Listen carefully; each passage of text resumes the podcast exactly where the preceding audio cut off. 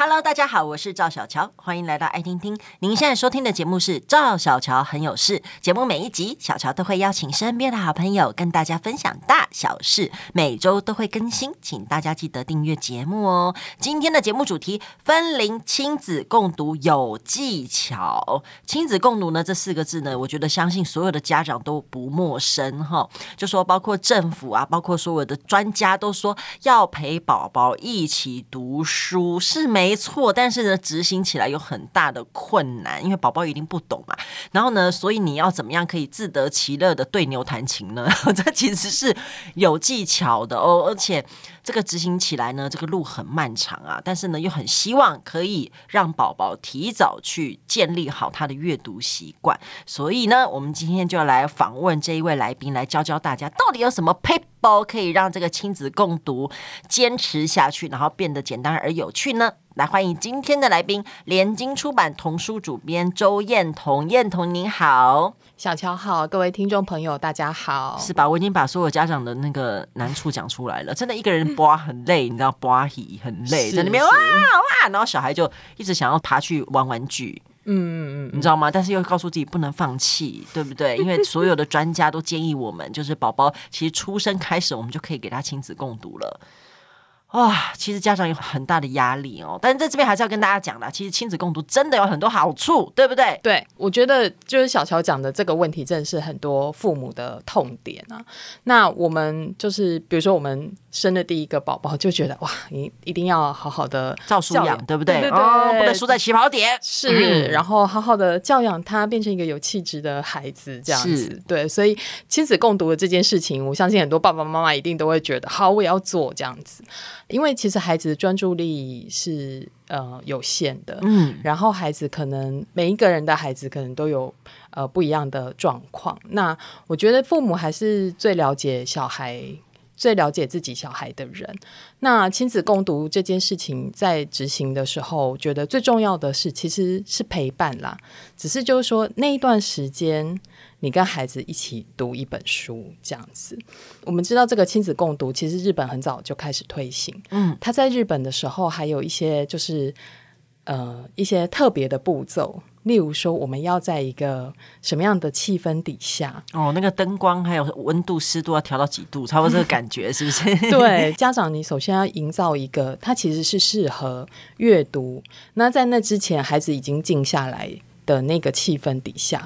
所以有很多人，他们可能会在孩子要入睡之前，或者是说在爸呃爸爸妈妈陪伴小孩呃下午或者是一个什么比较安静的时光，你不能让他就是还在那边很嗨的时候，然后把他抓来说，哎，我们一起来共读，就是这是不可能，因为就算是这种时间，你也要花时间先让他安静下来。哦，一定要安静哦。哦，对啊，就是先让他。平静下来，然后他他有那个专注力的时候，然后我们再来进行共读。不然我也常常遇到那个，哎，他们拿一本书来说，哎，姑姑读给我听，然后我就读没几页，他们就跑走了。对啊，他们就是一下子就跑走了。因为他们他那个时间，他就是觉得他他是在玩的时间，嗯、不是要安静坐在那里听故事的时间。嗯、所以就是说，亲子共读之前，我们可能。比如说，第一个就是要营造一个适合阅读的气氛，嗯、就是那个气氛要营造出来。然后第二个是最好是在一个比较固定的时间，等于你是养成的习惯，哦、他会知道，哎，这个时间我就是要听故事的时间。如果那个过程很很棒的话，他们可能就会诶期待这样子。我接触过一些小孩，他们都很喜欢听故事，嗯、所以故事时间他们就会。很期待，是做好，然后对对对对，然后就说，哎，赶快读给我们听，这样子。然后再来的话，就是当然就是选选择比较适合的绘本，就是说你不能拿太难的书去跟年龄层还不到的小孩讲，他就会听不懂、听不下去，或者是他没办法专注。对，因为就是你讲的那个鸭子听雷这样子，嗯、所以他没办法引起他的兴趣的时候。他们就会那个注意力涣散这样。嗯，对。所以大概就是呃，我们在准备要亲子共读之前，就可以先做这几件事情。嗯，好的。对，那基本上呢，就是呃，亲子共读的好处，当然大家都很理解啦哦。什么大脑发育呀、语言发展呐、啊、增进理解能力呀，都有很好的刺激，还有想象力呀、创造力等等的哈。那我们这边呢，就是。我相信很多家长都了解好，然后也营造出来了。但是因为小孩会长大，所以每一个阶段又不一样。哎，奇怪了，我今天明明读这一本他 OK 啊，然后怎么过几天，然后他又不喜欢，到底怎么办？所以好像连年龄层也会有差，对吗？有什么样的技巧可以跟大家分享的？嗯、是，嗯、呃，我觉得亲子共读最重要的一个点是在于。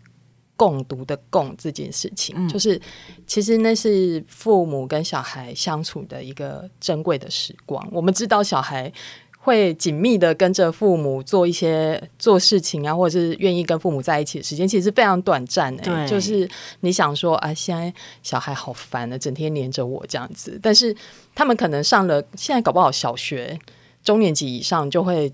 开始呃比较喜欢跟同学在一起，不喜欢跟父母在一起了。嗯、对，所以我一直觉得，呃，在尤其是零到八岁这段时间的亲子共读，其实非常重要的。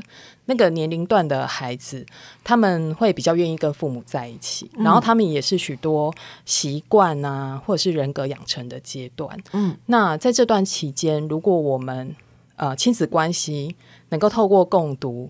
然后营造一个比较好的，比如说沟通也好，或者是说相处的模式也好，那个对于未来呃亲子关系的发展都会有一个很良性的帮助。这样子，嗯、对。那所以嗯、呃，在共读当然是有分阶段了，因为孩子他的发展的阶段是每个阶段是很不一样。嗯。然后，知道国建 署有一个就是他的分龄这样子，那。他他的那个分龄最早就是从产前开始，哦、那其实要压力好大。那我觉得其实这个不用勉强，我觉得真的我也没有做这件事。对对对对对，哦、那个就跟听胎教音乐一样，嗯、你产前你想要看你喜欢看什么书，你就看什么书。它其实的用意应该只是就是说，让你有一些。平静或者是开心的心情，你就是去看，而不要说，而而不要说产前共读，所以我平常根本没在读书，然后硬是一去看，然后看自己很烦，对对对，这这有点是本末倒置啊！是是，对，所以其实就是我觉得大家就不用过度紧张这样子。然后呃，如果是零到一岁这一个阶段，因为他很小，所以他其实就是那个认知能力都还在发展当中，那个阶段其实就是。呃，我觉得父母可以准备一些呃图示比较大，他们他们那时候就是学习认识形状啊，嗯、认识颜色啊，或者是有一些那个可以触摸。触摸的东西，其实那段时间的阅读是在帮孩子去探索这个世界，嗯，就是让他们知道，哎，有颜色啊，有形状啊，甚至有各种小动物啊，嗯，然后动物，哎，这世界上有摸起来硬的东西啊，或摸起来软的东西，其实就是就是这样。那游戏跟操作性会比较强一点，嗯，就是可能不是一个通篇的故事，对不对？不会说啊，从前从前，然后开始讲讲到最后，听阿伯，对对对，然后呢，但是他很。我觉得我女儿是很可爱，她好像就对于翻书这件事情，她就特别喜欢。嗯、我不敢讲她爱看书，嗯、但她爸爸觉得很开心。她爸爸觉得天哪，因为我从小真的是。不夸张，就是宝宝一生出来，我就是让他接触书了，嗯所以他会觉得翻书这件事情就是很有趣。然后我讲故事讲到第八页，然后他翻回来第三页，然后我又念第三页，他又翻过去第六页，我就 念第六页，蛮好的。我觉得小乔这样蛮好，就是我根本我都不知道我自己在讲什么，反正我就有点像那个有声书，就就是第第六页，我就啊，叭叭叭叭叭叭叭，然后呢，他翻到第九页，我就叭叭叭叭叭，我还没念完，他又翻回第三页，我就是一直不知道自己在讲什么的，嗯。嗯嗯，对，我就觉得没关系，就像你讲的，共很重要，我就给他共下去了。我，不知道自己在讲什么，就是不要不要有太强的目的性。那我觉得他其实真的有在你陪伴他的过程里面去体会到，我跟妈妈在一起的时候，然后我们一起翻这个书，其实我是很开心的。对，那因为这个开心，他就会连接在一起，哎，愿意翻书，对，愿意翻书，喜欢听妈妈念故事，然后。以后就是会觉得，哎，阅读是一件很棒的事情。嗯、所以其实亲子共读的目的是这样。嗯，最早的目的就是希望可以让小孩他们去体会到阅读真的是一件很棒的事情。嗯，这样子了解。对，然后一到三岁的话呢，他们就已经开始呃有很比较强的认知能力，然后也是开始在学习一些语言，所以我们也会发现市面上给小孩子看，就是这个年龄段的孩子看的书，大概都是比如说语言比较短。然后他会重复，像那个艾瑞卡尔很多书都是这样。对、啊、，Brown Bear，Brown Bear，What do you see？有没有？哦，有在看哦。我说我，或是 Caterpillar 啊，Very hungry，嗯，哦、很棒，很棒，嗯、都有看，都有看。对对对对。那像这种就是重复重复的念，孩子他就会记得那些词汇。那他们那时候就是其实就是大量累积这些生活上的用语，这样。所以大概呃一到三岁的话，主要是会强调在内容比较简单。情节比较简单，然后语句比较重复。嗯嗯，我朋友就跟我讲说，这时候小孩很喜欢韵文啦，就好像有个节奏，好像 rap 这样子的，就是有个节奏，然后有一点押韵，对，然后句型很像这样子。嗯嗯嗯，那个就是会帮助他，就是去。发展他的认知，这样，然后他那时候也已经可以理解一些就是简单的剧情，嗯，所以有一些简单的故事也可以读给他们听，嗯，然后到三到五岁的时候呢，这个阶段孩子其实已经蛮成熟。如果你跟他们就上幼儿园了嘛，对对对对，然后他们就会开始进入到认识外在的世界、人际关系什么的。然后，因为现在小孩子也常常看电视啊，或看手机啊，所以其实这这个年龄层的孩子，他们讲话也好，什么也好，都已经真的非常成熟。嗯、有时候你都会被他们吓到，说：“意思到底跟谁学？从哪学的？” 对对对对，真的会这样哎、欸。对，因为我女儿现在其实就是一岁左右，可是她已经会划手机这件事情了。嗯、可能看我们划照片，嗯、我平常其实是。带他的时候是几乎我不拿手机，可是他很快就会了。嗯嗯，那也不知道为什么他会开我们家电视遥控器。啊，不理解。所以这段年龄的孩子，他们。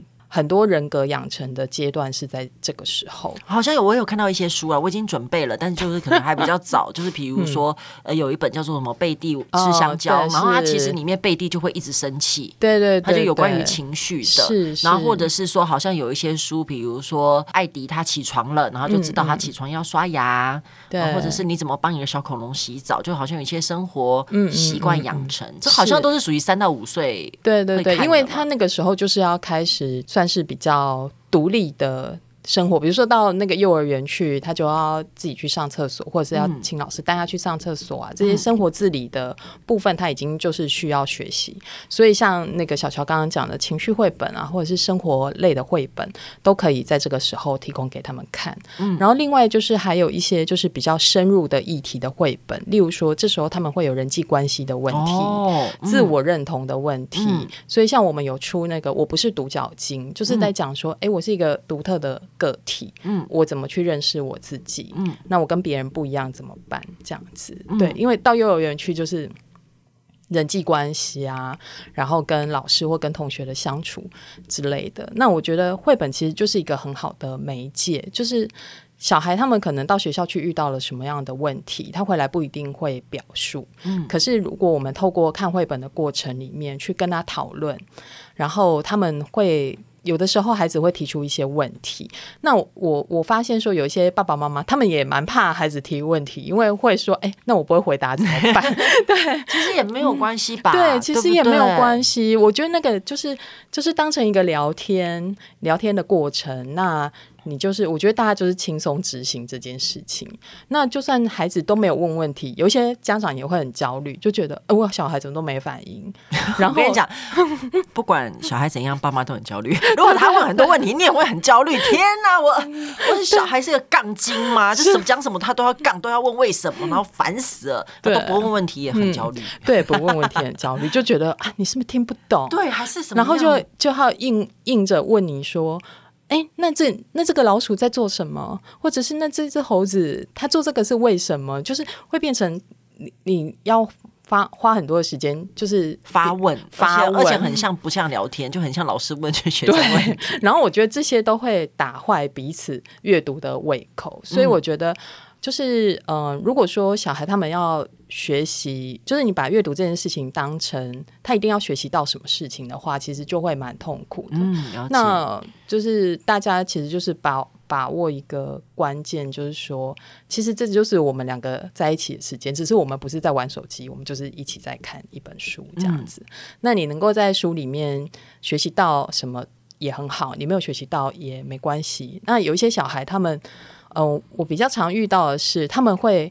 听完了以后，然后就说再念一遍，那也很好啊。再念一遍不好吗？很好，就是他其实没有，他其实就是感受，他完全进去了那个故事里面，嗯、然后他完全体会到那个故事带给他的快乐，所以他要再听一次，他要再听一次。可是你不要想说，哎，你不要一直都看这本书啦，你去看别本书啦，哦、就是就是也是会有，也是会有爸妈这样子。嗯、但是我觉得这个也也。也不用去限制他，对，因为小孩他们喜欢的东西，他们真的都会一直看，嗯，或者是他喜欢的段落就会一直看。然后像我弟弟的小孩就去上幼儿园，然后学校可以借书回来，爸爸妈妈就说每次都借同一本，借借到老师说不要再借这一本了，这样。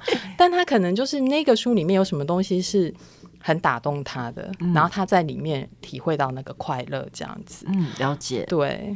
真好哎、欸！其实我觉得跟孩子一起念书，我觉得是蛮浪漫的事情。因为有时候小孩给你的 feedback 会很有趣，你会知道哈，他居然对这个有兴趣，嗯、就很有趣耶、欸。像那个 Brown Bear，我讲了整本 Brown Bear，他就最后出现那九个小学生，哦、他特别有兴趣。我前面讲什么动物，他都没感觉。哦，对，就是很神奇吧？他干嘛去看那个九个？就是。他对小哥哥、小姐姐，对，就很有趣。嗯、那但是呢，有很多家长可能也觉得很焦虑，就是啊，那我到底要选怎么样的书才合适？嗯、呃，你有什么样分龄的书单推荐吗？还是有什么你觉得其实好像也不用？就是，嗯，比如说他小的时候虽然字很多，那就不要讲字嘛，就讲图嘛。我是这样啦，因为我原本呢，我也是很焦虑，是我想说啊，对他现在比如说六个月，那我就要去找。六个月适合的有没有？然后这样这样，然后就找到自己很累，你知道吗？然后后来我就想说，管他的，反正我就随便抽一本出来，然后就字太多他不懂，那我就讲图。嗯嗯嗯嗯，对，那个呃，其实我们现在会看到市面上的童书，基本上。就大家服务都很好，所以会在上面帮你写适读年龄是多少。对，但是其实每个孩子他的发展的历程是不一样的。就以国小这一段来讲，我们会发现有一些小孩他在。他的就是那个阅读能力非常的好，他一年级的时候，他可能就可以读上万字的那个，对，他可能就可以读上万字的那种小说，小说哇！但是有一些呃十三年级国中生，他可能还在看桥梁书这样子，嗯、对，所以所以其实那些适读年龄都是参考用的。然后我觉得共读的时候，共读的书单，除了我们刚刚有提到，也许你就是。呃，去找一些他那个年龄段比较适合发展的，还有就是，呃，你你自己喜欢的书，嗯嗯、我觉得自己喜欢这件事是非常重要的。嗯、然后，嗯、呃，日本的图画书之父吧，松居直先生，他就曾经写过一本很经典的，就是呃，亲子之间怎么共读的书。他、哦、对他有提到说。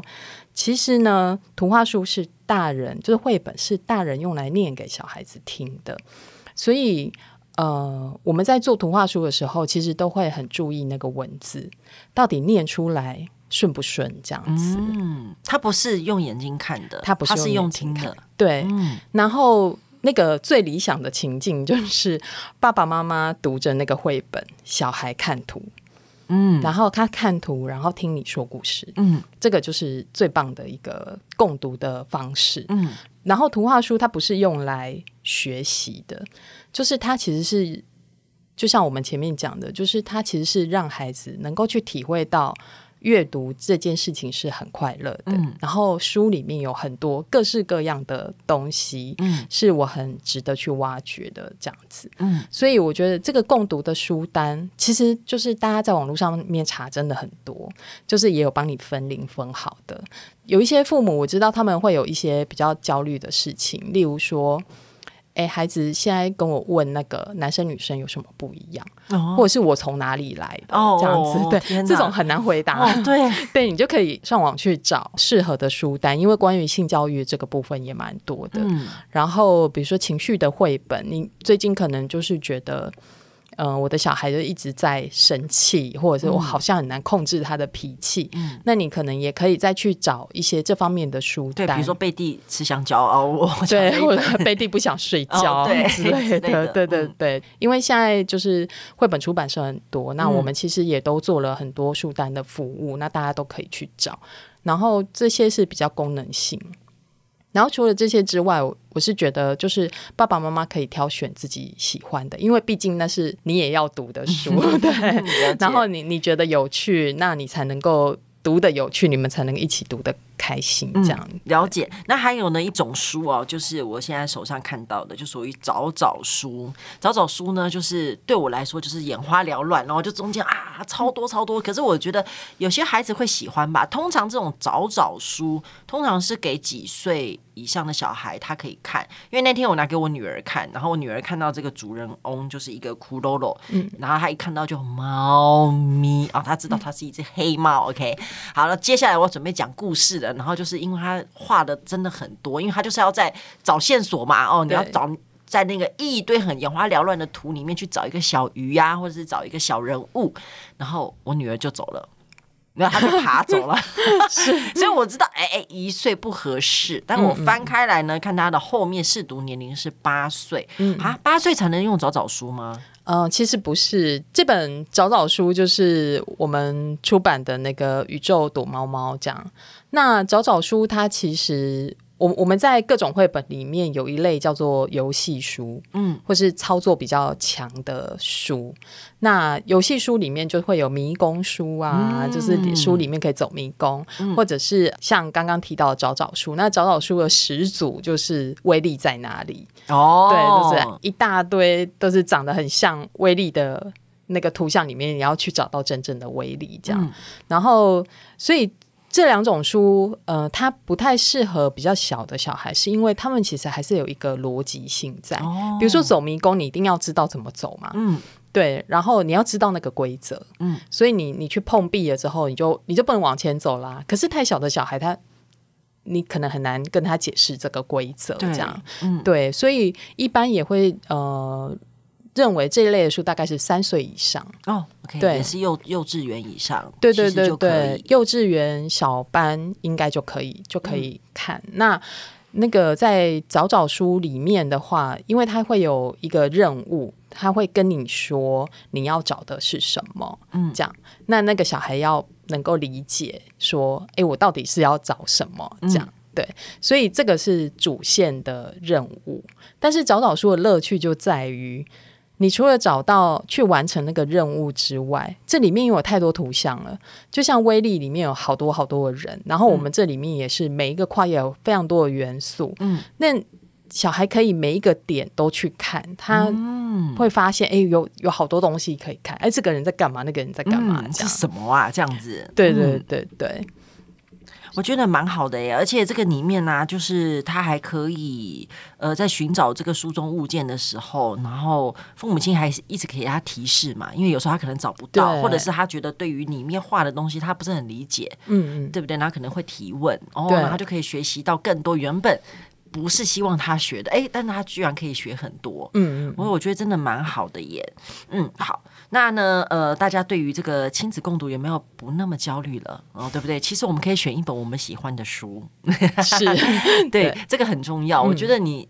呃，我觉得你讲到一个很重要一点，因为有时候我们真的 focus 太在孩子身上，我们其实很忽略我们自己。嗯嗯，对，其实亲子共读就是不是只有小孩读哎，你也要读哎，所以你先选一本你喜欢的书吧，嗯，好不好？那如果呢，哎，你的小孩呢刚好现在是三岁以上，然后他开始呢会想要有有任务喽，或是呢很想要去看很多不一样的东西，然后这时候呢，大家可以来选这一本看看哦，《酷噜噜太空学校找找书》，宇宙躲猫猫，超级可爱的。它里面讲到很多科技现场，穿越时空啊，有到埃及金字塔，嗯、对不对？哦，然后有到外太空去啊，NASA 总部啊，哦，所以就带孩子呢探索这个世界，到各个地方去旅行。好，然后今天呢，非常非常感谢燕彤跟大家的分享，希望我们在亲子共读这条路上，大家都很顺利。是，好，谢谢你哦，谢谢，谢谢，也欢迎大家分享节目，更欢迎订阅赵小乔很有事，有新的节目上线就会收到通知，我们下次见喽。